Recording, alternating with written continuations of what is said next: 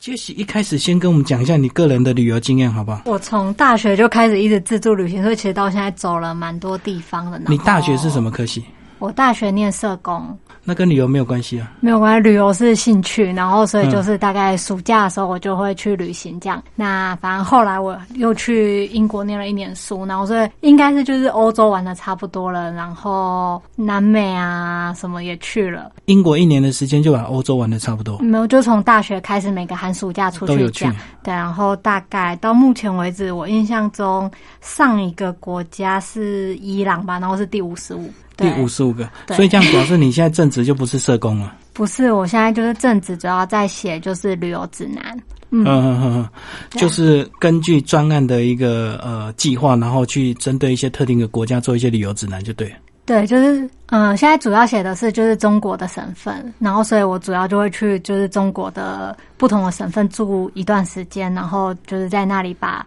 我收集到的资讯整理成一本一本的旅游书这样子。那既然你要住一段时间，你是还是住酒店吗？还是就是变成出租房这样子？嗯，我会去住酒店和青年旅馆，因为在写那个旅游指南的过程中，就是住宿也是其中的一个部分。然后所以变成是我住宿的地方也是考察的工作的一部分，所以我每天会换不一样的旅馆，天天换。然后那个旅馆也是你要写的一个重点。我还以为就是你为了这个。旅游为了要省钱，所以你只好就要固定一个地方常住这样子。嗯，没有，因为就是在指南里面，我们也会有就是餐厅或住宿的推荐。那为了要推荐住宿，我就必须去每一个酒店实际去住一下，那我才可能知道那个酒店实际上的状况可能是好，或是不好，或是有什么问题。对，所以我会每一天每一天都会换不同的旅馆。然后那个等级是五星、四星、三星。等级从就是商务旅，我主要会住商务旅馆，然后还有就是青年酒店类的。那四五星以上的酒店，我可能就是会跟他们就是讨论，然后就是进去参观房间，但可能就不会实际入住，因为就是那一类的酒店通常就是它规划都比较好了，然后所以有问题的、有状况的可能性也比较小，所以我就会以。就是以它的特色在哪里下去写，那反而是一些青年旅馆之类的，因为它可能价格便宜，那所以它可能在住宿的硬体设备上会有一些不足什么，所以我才会实际去住，然后去找出哪一些不足，然后提醒大家这样子。哦，所以比较高档的酒店直接用问的就好了，那青年旅馆就要自己去体验。对，目前是这个样子。嗯，好，那我们今天主要是要介绍内蒙古的鄂尔多斯哦，那你个人到呃鄂尔多斯大概几次的一个经验？嗯，其实这次是第一次，就第一次，然后就是配合七月份的彩线团嘛，哈。对，就是配合彩线去那里待了五天。然后过去有到内蒙古其他地方吗？啊，没有，我之前都是就是在中国别的省份，内蒙古这次是第一次。嗯嗯嗯，好，那是不是就开始来帮我们介绍一下呃内蒙古的一些地理位置？然后我知道它很大，对不对？嗯，对，就是内蒙古其实大概有台湾的就是三十三倍大，那就是。最有名的应该是就是在东北部的，就是呼伦贝尔的草原那一块，嗯然后还有就是中部那里呼和浩特，就他们的省会在那边。但我这次去的是偏比较就是西南部的地方，是一个就是叫做鄂尔多斯的地方。那其实听众朋友，如果你对鄂尔多斯有概念，或者是你有去收集资料的话，其实它过去经济发展非常的快速，就是因为它有四大资源，对不对？扬眉吐气，帮我们介绍一下啊。对，就是当地鄂尔多斯很大一个特色，它是在内蒙古是属于一个非常非常。就是有钱的部分，因为就还有扬眉吐气四大志愿，然后。羊指的是就是山羊的，就是羊绒，那它可以用羊绒生产出就是冬暖夏凉，有点类似像克什米尔那样子的概念的，很高级的，就是毛织品。然后煤的话是指就是煤炭，那鄂尔多斯那个区块蕴藏了大概中国六分之一左右的煤炭资源吧。然后扬眉吐气的土指的是就是稀土资源，是那那些稀土资源是可以拿来不管是工业啊、医疗，或是做一些就是新的金属，就是很好用的资源。嗯，然后最后一个。的气是指就是天然气，然后所以就是因为当地有非常多就是这种不一样的能源和资源，所以那个省会是应该说鄂尔多斯这个区域是非常非常有钱的。就他们说，在二零一五年的时候，他每个人的平均生产总值好像曾经到就是全中国第一。嗯，然后是比省会呼和浩特或是包头啊，或者什么，就是我们常听的一些大城市都还有名的。所以它过去因为有这个四大资源，所以它开发非常快速。可是一旦这个经济呃有一些这个经济成长比较缓慢之后，好像他们就受创非常严重，对不对？对，就是就是他们后就是盖了一个叫做康巴斯的新城嘛。那时候好像号称要移居一百万人嘛。对，因为他们就是因为发现了资源，然后非常快速的发展，所以他是在大概二零零四年，就大概十五年前左右就盖，很快的把一片一整片沙漠盖成了一座非常豪华、非常大的城市，然后说想要就是把十几万人口就是移进去。对，那就是但目前就是现实上的状况是，那个城市就是常常被很多国外媒体说是就是鬼城这样子，因为就是实际移入人口没有他们就是想象中的那么多，所以就变成是像我们去旅行的时候，就可以早上去的时候，你就可以看到整个城市其实规划的就是非常好，然后就是非常非常漂亮的，就是绿化做的非常好，嗯，然后建筑也都盖的就是。我们觉得它有点像被放大灯照过，就是所有的不管是建筑、马路什么都很宽敞、漂亮。然后，但是当你到了晚上以后，就你就会发现，哎，整个城市灯一关，都黑的，全都黑的。嗯嗯，对啊，那个房子都是盖一半，那个没有交屋的啦，或者是根本交屋之后根本也卖不掉的那种哦。对，就是大部分其实就是除了他把政府机关迁进去外，大部分。目前为止，大部分还是空房比较多。所以，这个到鄂尔多斯这个呃，我们刚刚讲的这个呃康巴什这个城市的话，好像现在也变旅游景点，是不是？大家都要去看那个鬼城，这样。对，就是他们现在就是说那个地方是城市本身就是景点，然后景点就是城市本身。嗯，就是大家就会特别去看一个如何在十五年间由沙漠变成一座很豪华的城市，然后又被称作是鬼城，这样大家就会抱持了一个有点好奇的心态去那个地方，就是看。其实那那个。景点就有点像那个什么浩劫过后，这个这个反正人突然人类突然都消失的那种感觉，对不对？然后留下很空荡的这个道路啊，跟跟这大楼，然后完全都没有人这样子。对你就会觉得那地方是一个很奇妙的地方，因为你乍看见它真的是一个非常漂亮的城市，但当你开始走，你就会发现这个城市非常的有点安静过了头，就是可能马路上也没什么汽车在开，然后路上也没什么行人，然后你就是旁边的东西就是美轮美奂，然后。但是，就人好像就是从那个城市里就直接消失了。我后来看资料，好像是在二零一二年才整个情势突然转弯，他们就突然好像说一些资金都被冻结，然后整个开发都已经停止，才会造成这个连环倒债，对不对？就是很多人这个借钱给开发商，开发商倒了，开然后又倒这个借钱的又被倒，反正呃大家就连着这样子被倒。那他们现在自己到底有没有一些新的规划？这个到底这些鬼城怎么办？就是他们目前还是希望可以把以前就是东胜区住在东胜区的人移过来，然后所以他们是说，就是政府其实给了就是蛮多补贴的，对，那他们当地的那个向导是说，这几年的状况有慢慢的在好转，就是。有越现在已经是有越来越多的人在往那个城市搬迁了，对，但就是目前他们就是还是没有实际的数字这样子，嗯嗯，对啊，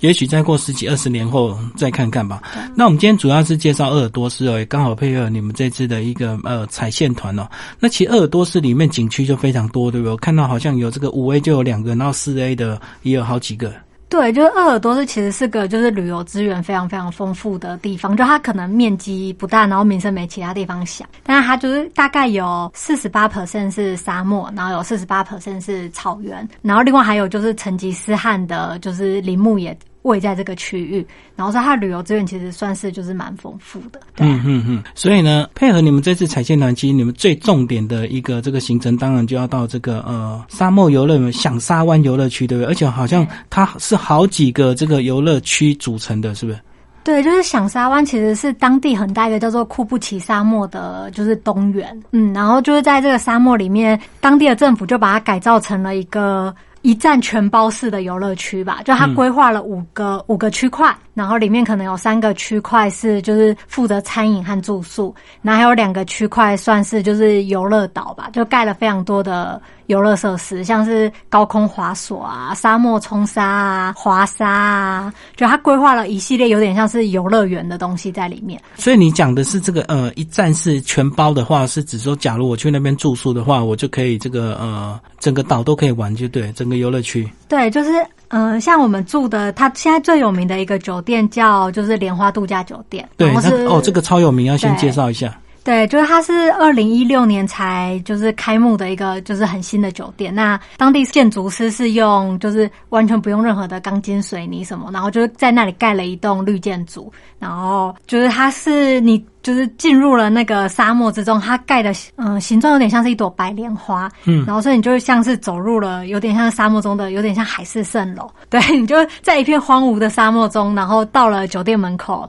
然后就会看到很盛大的欢迎仪式啊，然后就当你进入了那个。莲花酒店的话，它就变成是像刚刚说一站全包式的嘛，就是你今天你吃啊、喝啊、住啊、玩啊，就是全部都在那个酒店里面，然后酒店里的所有的消费都是全部已经就包含了，然后所以你不管是想要去他的酒吧喝酒，然后想要在他的游泳池游泳，或者是做任何事情，就全都就是包在那个酒店的范围内，对，然后就是。酒店就每个房间都有很大的落地窗，那你看出去就是整个就是像沙湾的沙漠这样子，就对着沙漠看就对。对，那你刚刚说它不用钢筋水泥，那所以它是用？没有，他是用就是当地的沙，就是他用技术把那个沙固着在一起，所以它的墙上墙面上其实都是就是沙漠的沙。哦，我懂，就是把沙子压缩，对，他就把它压成很紧密的样子，然后说就是所有墙面都是就地取材。所以以后就是说这个饭店如果倒了的话，放个几年，它沙子就会回归自然。好，那说其实呢，一到那个饭店就有所谓的这个哈达，对不对？然后哈达是什么？嗯，就是。他们蒙古族有一个传统的，就是迎宾仪式，就是当你到了任何一个地方的时候，就是他们会有一个，就是像是蒙古歌舞秀吧，然后就在那歌舞，就是唱歌的过程中，他会献上一条就是蓝色的，有点像是丝巾的东西，嗯，然后蒙古族的语言里就把那个东西叫做。哈达，那他把丝巾献给你，就代表一个就是祝福的意思。嗯，对。那当你就是接下哈达，就等于接下了他的祝福。然后之后他就会送上就是一杯就是下马酒。就是代表欢迎你来到这里，所以这个是他们这个迎宾的一个方式。那那个哈达就是送你的，是不是？对，就就他那个就是给你的祝福，所以你就可以，你要把它带回台湾，或是带去任何地方都可以。那其实刚刚讲到这个呃，这个迎宾礼，其实到了晚上，好像他们这个呃饭店里面也有很多这个秀，对不对？还可以参加所谓的篝火这样。对，就是它其实是一个规划的非常完善的度假酒店，就它晚上会有就一个东西是。它叫自由自在会，那它的东西是比较偏向表演的，就会有一些可能像是特技啊，或者是一些可能像互动的带动唱之类的。那就是在这个表演完毕以后，他就会把所有的人带去就是一个篝火晚会，然后你就会在就是沙上围着篝火，可能一起跳舞啊，一起唱歌这样。所以这样子，如果你去住这个莲花酒店的话，就是最好一整天都待在那边，对不对？就充分享受它的游乐设施。对，就是酒店本身，它其实就规划了非常多的东西。那除了像刚刚说，就晚上会有节目以外，在半夜它可能就是它也会有那种观星的活动，就会有专门的那个导览员带你走入就是沙漠里面。然后，因为沙漠星空其实是非常非常漂亮，就是很清楚的，因为没有光害，对，完全没光害，然后也没什么空气污染。然后他就会带你就是认识星星这样。然后每天早上起床的时候也会有就是日出。然后，所以你就可以跟着他去，就是沙丘上，就是看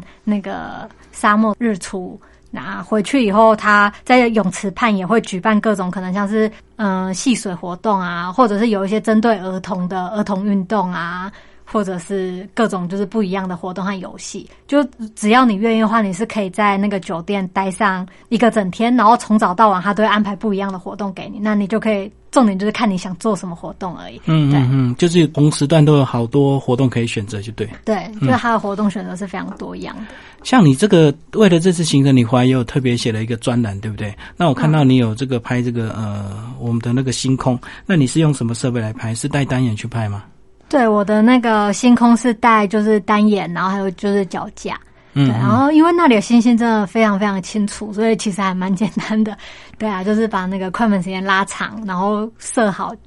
稍微调一下就可以拍出很清楚很清楚的银河。哦，稍微把快门调慢一点就拍得出来。对，好，那其实我们刚刚讲到这是响沙湾的这个呃度假村哦，那还没跟我们讲到为什么叫响沙湾，是因为沙子会响，是不是？哦，对，就是他响沙湾的名称由来，其实就是因为他们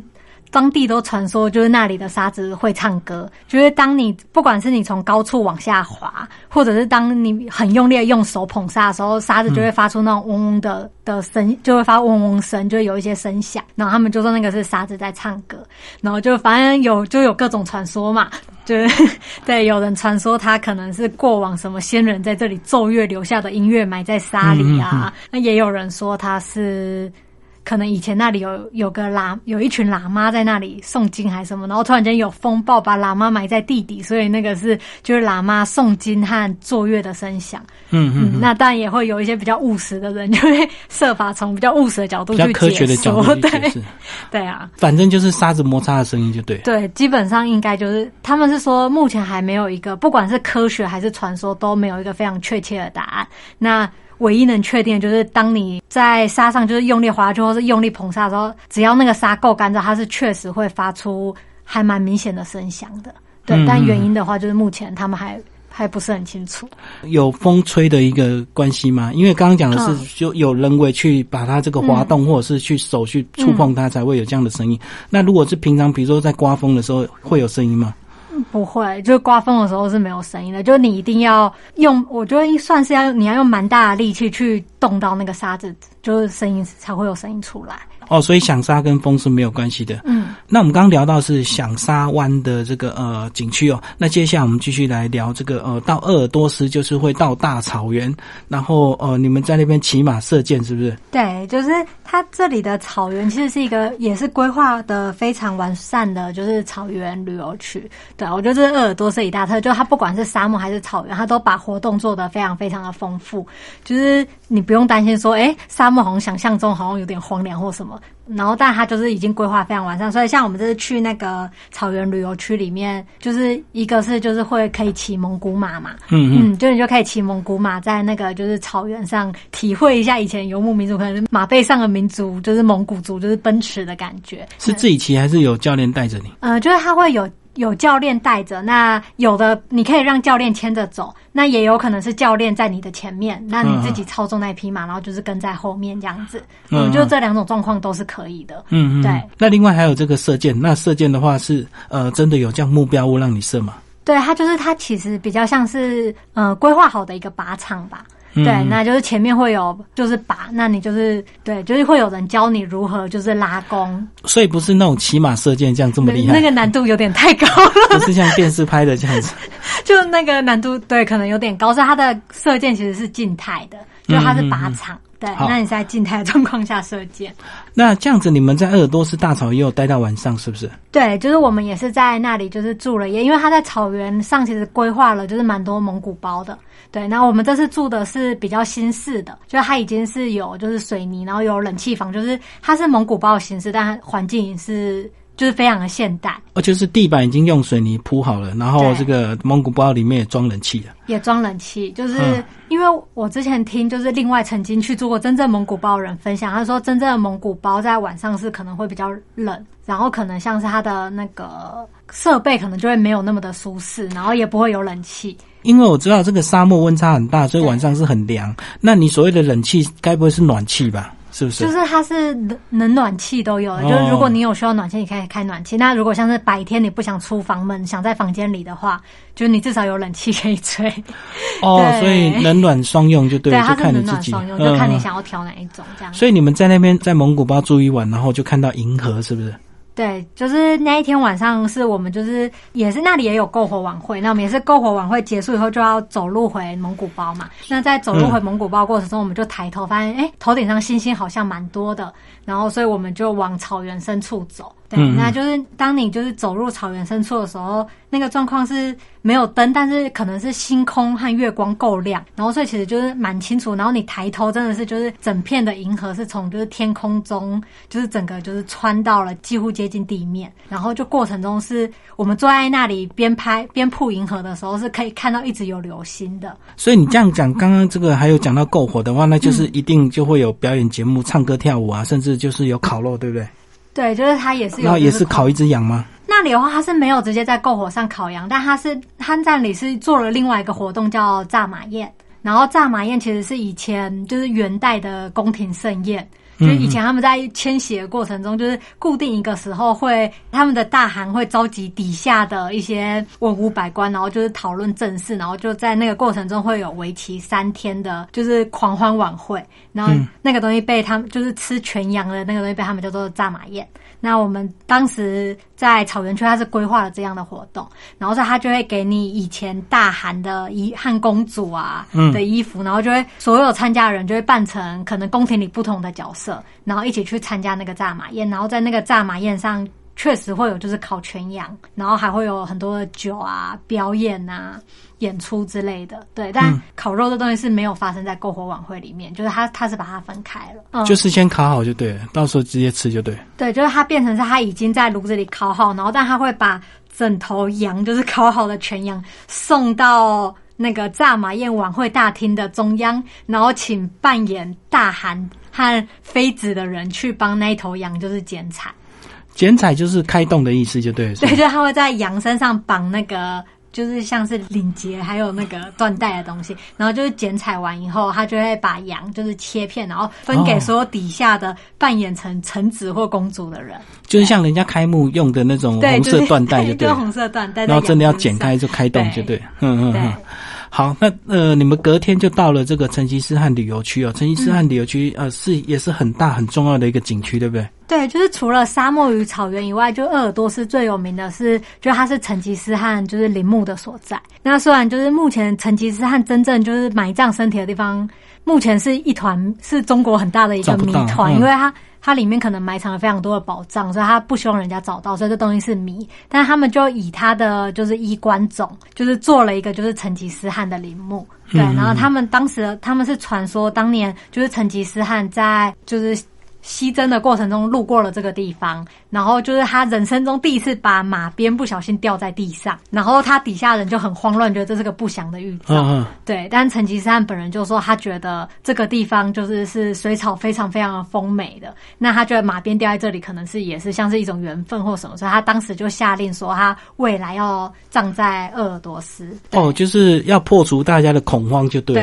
然后所以他才说了，就是他要就是葬在鄂尔多斯。那反正后来。就是他在受伤以后，他就在过程中就是死亡了嘛。那在反送要本来要送回他们大都的过程中，就是又在鄂尔多斯这个地方，他们就传说他的灵柩就陷在泥沼里就动不了。嗯嗯嗯。然后说他们就觉得这东西注定是要留在这里了，所以他们就设了就是八百丈，然后就是把他和他的后妃的衣冠，然后还有他曾经在。马鞍啊，鞭子啊，马奶桶啊，就他生前比较亲密的、嗯嗯，常用的贴身的一些用具，就是葬在了这个成吉思汗陵墓里面。那目前蒙古人就是把它当成是就是他们的心灵的信仰，这样，那他们就没有去找真正埋葬他身体的地方了。那这个景区它除了这个看这个衣冠冢的话，还有什么可以看的？就它其实有什么可以玩的？它其实最主要就是以它的衣冠冢为核心，那它就把它做成了一个有点像是展览馆吧。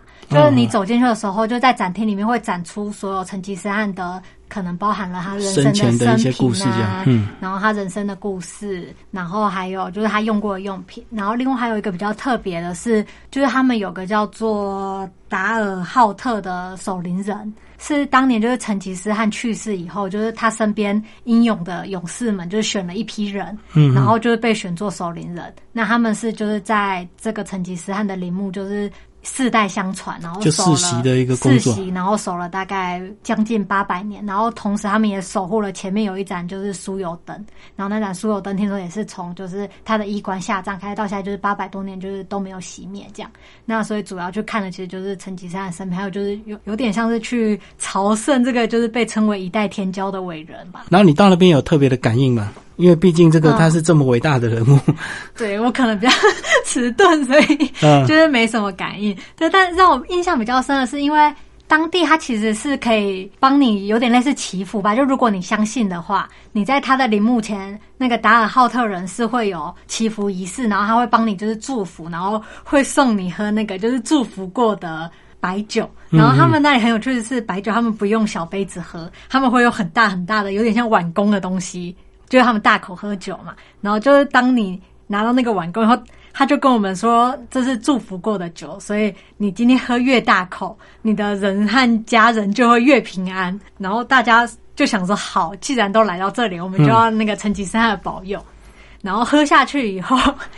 我们所有人就是立刻变成茫茫的走出了那个陵墓。一喝下去会很呛的感觉吗？就是它其实不呛，就是它是还蛮顺，然后很香的，哦但是一喝下去就是后劲就马上上来。我懂懂。然后我们后来就问了那个守墓的达尔浩特人，问他说，就这到底是什么酒，就是这么烈这样子。然后他说，这个祝福的酒比较特别，是混了当地的四五种不同的四十几度的杂粮酒的特调。嗯，对。然后，所以后来大家在逛林木的时候，都呈现一个就是有点懵懵的状态。所以你自己也真的喝好大一口这样。对我们大家都喝蛮大口，因为大家都想说，他就跟我们说，真的就是你不管是你还是你的家人都会得到保佑，所以大家就喝了非常的大口。好，那最后我们来总结这一集哦。你们这次的这个彩线团是五天，对不对？那其实一般的这个呃旅游团，如果到内蒙的话，都大概都要十天以上，对不对？对，就是如果你想要比较认真的玩内蒙比较多的地方的话，确实是要十天以上比较充裕。因为像五天的话，我们这次其实就是只有待在鄂尔多斯这个区域。好，那最后杰奇再帮我们补充一下，你这趟这个彩线团还有什么好玩的地方？嗯，我觉得彩线团就除了刚刚提到的景点以外，另外一个让我印象非常深的是，就是去体验了当地就是蒙古族的文化。嗯对，然后这文化可能跟他们的饮食比较有关系。像我印象非常非常深的是，我们在响沙湾的蒙古包里面有一个蒙古包的晚餐。嗯对，然后那时候我们看到要去蒙古包吃晚餐，我们所有去彩线的人其实是非常兴奋的，因为就我们第一次进蒙古包，然后就是环境非常的特别，然后餐食也非常的特别。但当我们进去以后，那个地接就非常和蔼的跟我们说，就是嗯今天我们既然来到了蒙古包，我们就要来体验蒙古人就是真正的待客之道。然后，所以他就说，那蒙古族待客最大一个原则就是所有的客人一定都要喝好了才能回去。然后我们那时候就不是很懂喝好了是什么意思，就喝醉吗？对，其实就是喝醉的意思。然后，所以那时候我们就落就是就座以后，他就先请来了一组蒙古乐队，然后蒙古乐队就开始奏乐。然后那时候就是听那个长调啊，我我们也很兴奋，觉得就是很特别的文化体验。但当音乐一开始放，他就开始端起酒杯帮大家斟酒，说就是蒙古族待客的第一个传统是歌声不断，酒不断。嗯，就是只要那个音乐没有停下来的过程中，就要一直喝。你就要一直喝，因为这代表就是你很欣赏主人为你安排的所有的音乐，嗯，然后也很满意主人的所有安排，然后所以我们就在那首歌的期间内，就大家先一直喝白酒，然后就喝完，大家已经开始有点懵懵，想说好，歌声不断，酒不断，歌声好不容易停了，结束了吧？然后说，那我们现在就是要进行那个第二个阶段，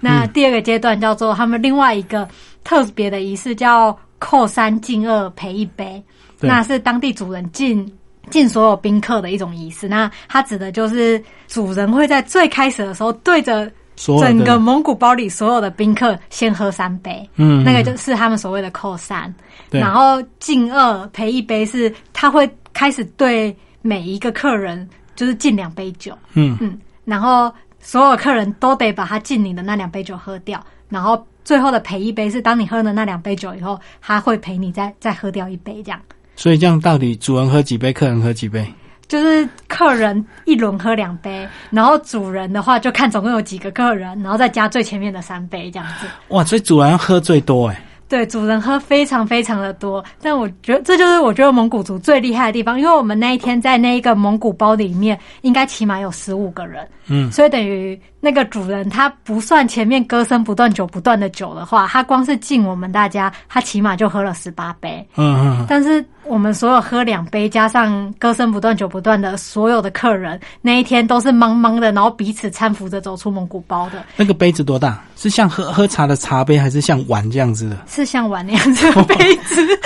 所以那不是杯子，那就是碗了。对，它不是那种就是喝白酒那种，就是通常喝四十几度的烈酒都会是那种很小的杯子。对对对，因为太对，但不是，他们那里就是一个有点像是小碗工的东西。对，然后所以就是所有人喝完都很忙，然后但当所有人摇摇晃晃走出去，觉得天旋地转的时候，主人笑得非常开心，非常稳健的走出去说：“我觉得你们所有人都喝好了，我非常的就是满意。”他觉得他宾主尽欢了。我们都觉得蒙古人超厉害的。所以他们那么会喝，就是从小培养的，对。对，因为他们从小可能就一直活在那个歌声不断、酒不断，就一直喝、一直喝、一直喝。然后讲吃的东西好不好？这个吃的东西除了这个烤全羊这个呃羊肉之外，还有什么特别的？就是他们当地主要就是他们说他们是肉为主，奶为辅，就是分为就是红食和白食嘛。那肉类的话，其实真的就是羊肉为主，就是烤全羊啊，然后或者是羊馅饼啊，